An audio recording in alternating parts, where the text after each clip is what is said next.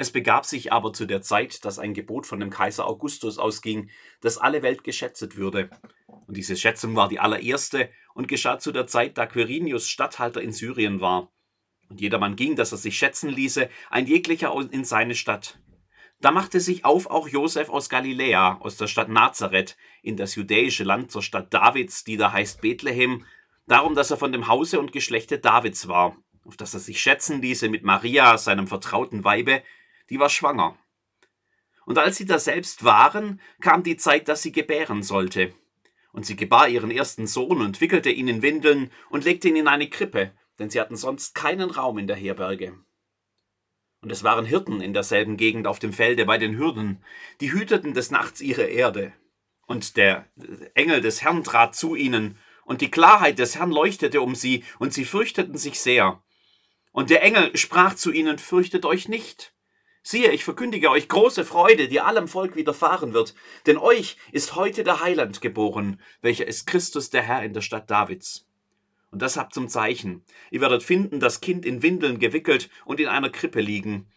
Und alsbald war da bei dem Engel die Menge der himmlischen Heerscharen, die lobten Gott und sprachen, Ehre sei Gott in der Höhe und Friede auf Erden bei den Menschen seines Wohlgefallens.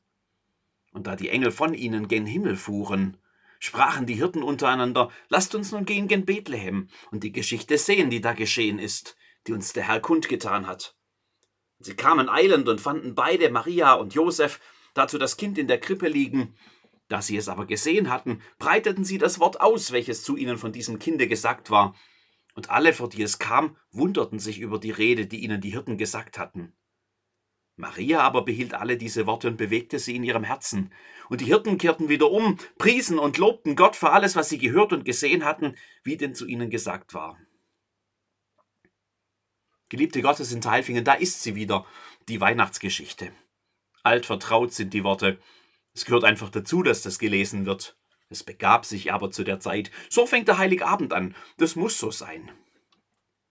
In manchen Jahren klingen die vertrauten Worte anders. Da wird einem nicht einfach warm ums Herz von den romantischen Krippenszenen, die im Kopfkino auftauchen. Da können selbst die vielen glitzernden Lichter nicht so einfach für Stimmung sorgen.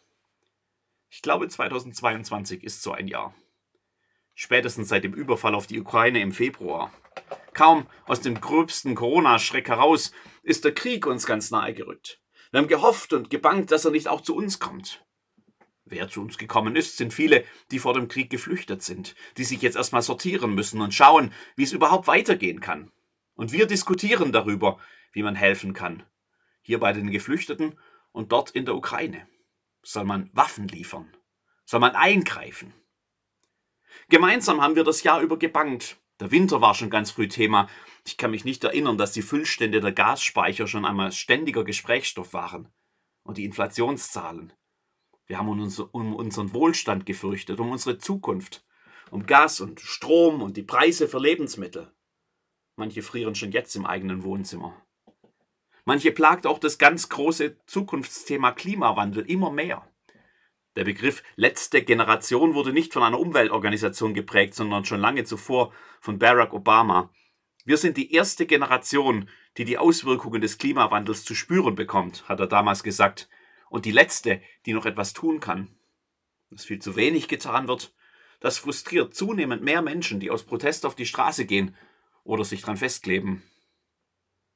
Auf der Straße in Ebingen wurde diese Woche ein junger Mann erschossen. 23 war er das ganze Leben noch vor sich.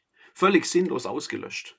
Und jetzt sieht es so aus, als sei auch seine 20-jährige Freundin gewaltsam umgebracht worden. Ganz nah bei uns. Auch das lässt manche zittern. Nicht weniger gewaltig haben es die erlebt, die dieses Jahr einen lieben Menschen verloren haben.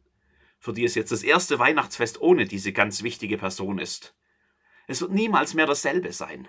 Da fehlt jetzt jemand. Dieses Loch kann niemand einfach flicken. Es drückt dir schmerzhaft auf die Seele.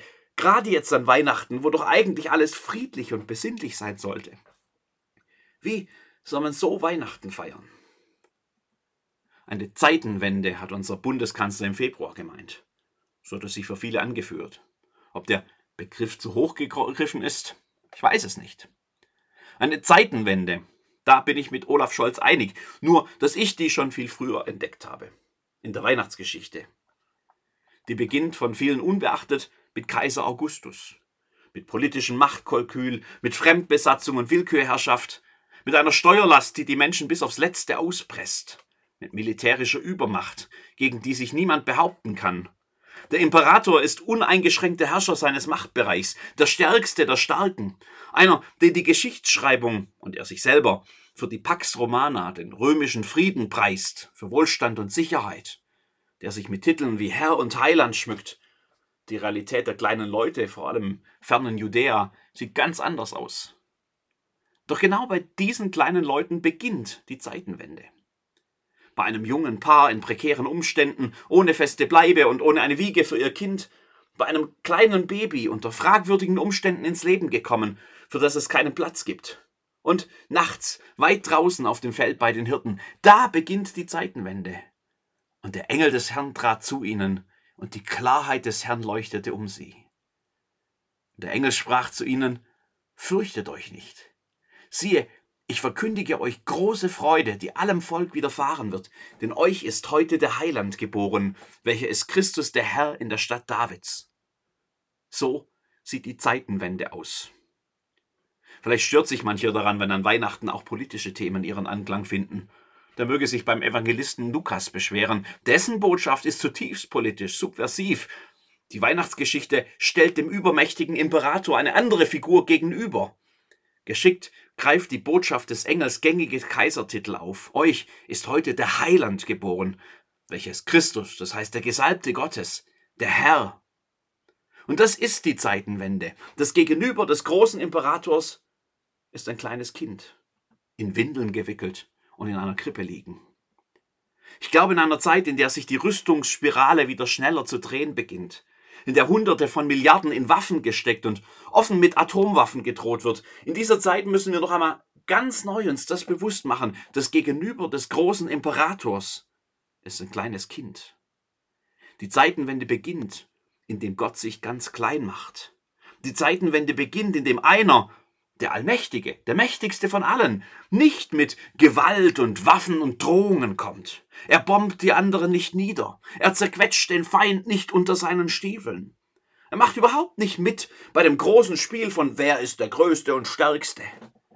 Er wird der Kleinste. Er tut das, worauf die anderen keine Antwort mehr haben. Zeitenwende. Die Zeitenwende beginnt, indem Gott einer von uns wird. Ein Mensch wie wir, er setzt sich allem aus, was uns Menschen so umtreibt. Er kommt mit hinein, er nimmt sich nicht heraus, er sendet nicht unbeteiligt aus der Ferne gute Wünsche und warme Gedanken.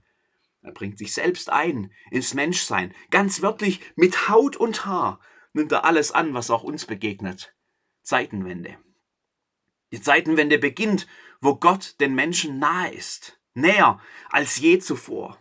Er ist da, in der hoffnungslosen Lage von Josef und Maria. Er ist da, wo die ärmlichen Hirten sich fürchten in der Nacht. Er ist da, wo Menschen Not leiden und krank sind und sterben. Er ist da, wo Menschen einsam sind und trauern um die, die nicht mehr da sind. Er ist da in kalten Wohnzimmern, in Teilfingen und in Kiew und in Donetsk. Er ist da, wo Menschen um ihre Zukunft bangen, wo Menschen nicht wissen, wie es weitergeht. Er ist da, wo sonst überhaupt keiner da ist, da wo keiner ihn erwarten würde. Er ist da. Immanuel. Gott mit uns. Das ist die Zeitenwende. Euch ist heute der Heiland geboren, welcher ist Christus, der Herr. Und diese Zeitenwende hat Konsequenzen. Fürchtet euch nicht, sagt der Engel zu den Hirten in der Nacht. Fürchtet euch nicht, hat er schon zu Maria gesagt und zu Josef. Fürchtet euch nicht, sagt er heute noch zu denen, die Grund zum Fürchten haben, die sich übermächtigen Problemen und Sorgen hilflos ausgesetzt sehen. Fürchtet euch nicht. Euch ist heute der Heiland geboren, welcher ist Christus der Herr. Und wo der kommt, da geschieht eine echte Zeitenwende. Wo vorher Furcht war, keimt jetzt Hoffnung auf. Nicht leere Hoffnung auf Macht und Stärke, nicht leere Hoffnung auf menschliche Rettung, die doch wieder enttäuscht wird, nicht leere Hoffnung auf leere Worte und warme Gedanken und besinnliche Sprüche aus der Ferne. Nein, euch ist heute der Heiland geboren.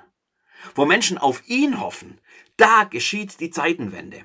Wo Menschen neu entdecken, dass Immanuel, dass Gott da ist bei uns, da geschieht die Zeitenwende. wo Menschen nicht nach Macht und Stärke suchen, sondern nach dem Gott, der zu uns kommt. Da schweißt uns das zusammen mit Maria und Josef und den Hirten, zusammen weltweit mit Christen und Christinnen zu einer Hoffnungsgemeinschaft. Immanuel, Gott mit uns. Das ist die Zeitenwende. Wir sind nicht stark. Wir sind nicht Herren der Lage. Wir haben nicht alle Lösungen. Wir haben auch jede Menge Grund zur Angst. Wir fühlen uns immer wieder einsam, allein und ungenügend. Und wahrscheinlich sind wir das auch. Aber wir haben eines, was alles übertrumpft. Wir haben das, was alles ändert. Ein Licht in der Nacht, das nie jemand wieder ausklipsen kann. Wir haben Hoffnung. Wir haben Gott mit uns. Im Kind in der Krippe liegt die Antwort auf alles. Deshalb fürchten wir uns nicht. Amen und frohe Weihnachten.